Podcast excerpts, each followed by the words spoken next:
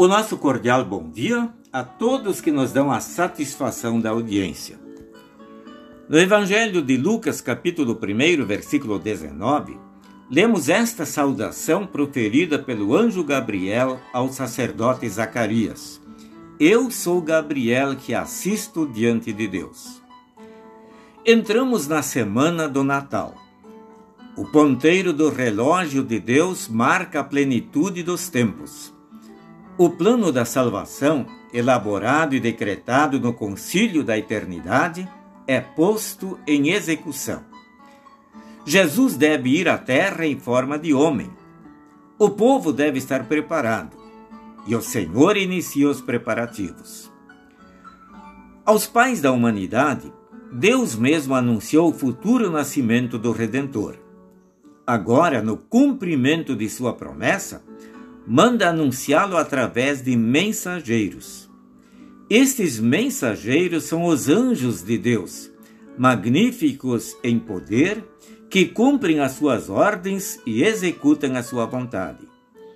Entre as mais de doze legiões de anjos, existe um que se apresenta com o nome de Gabriel.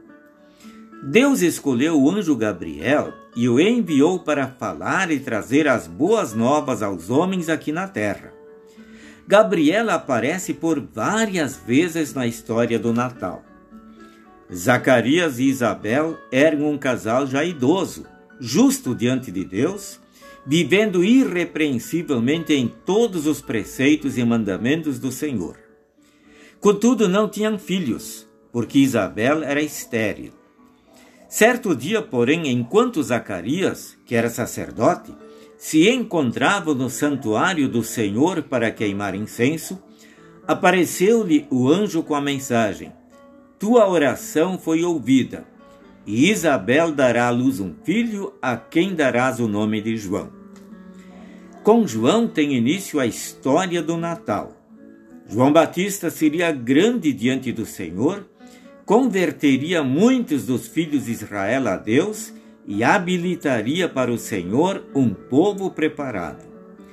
Esta é a boa nova que o anjo Gabriel veio trazer a Zacarias, pai de João Batista, que foi o grande precursor de Jesus.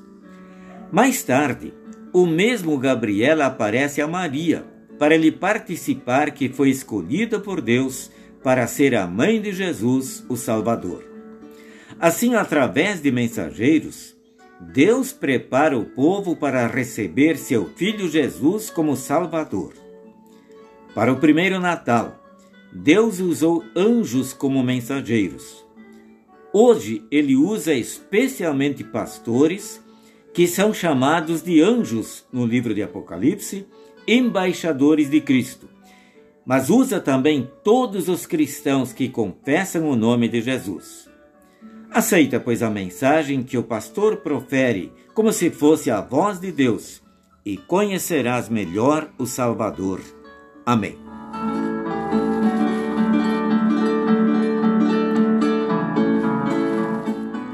Vamos orar.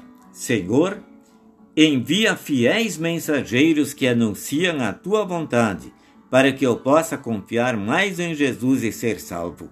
Amém.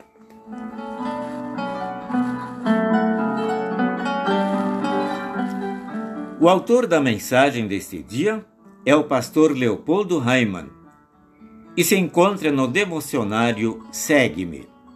O Senhor conceda a todos a sua bênção na preparação para o Natal de Cristo.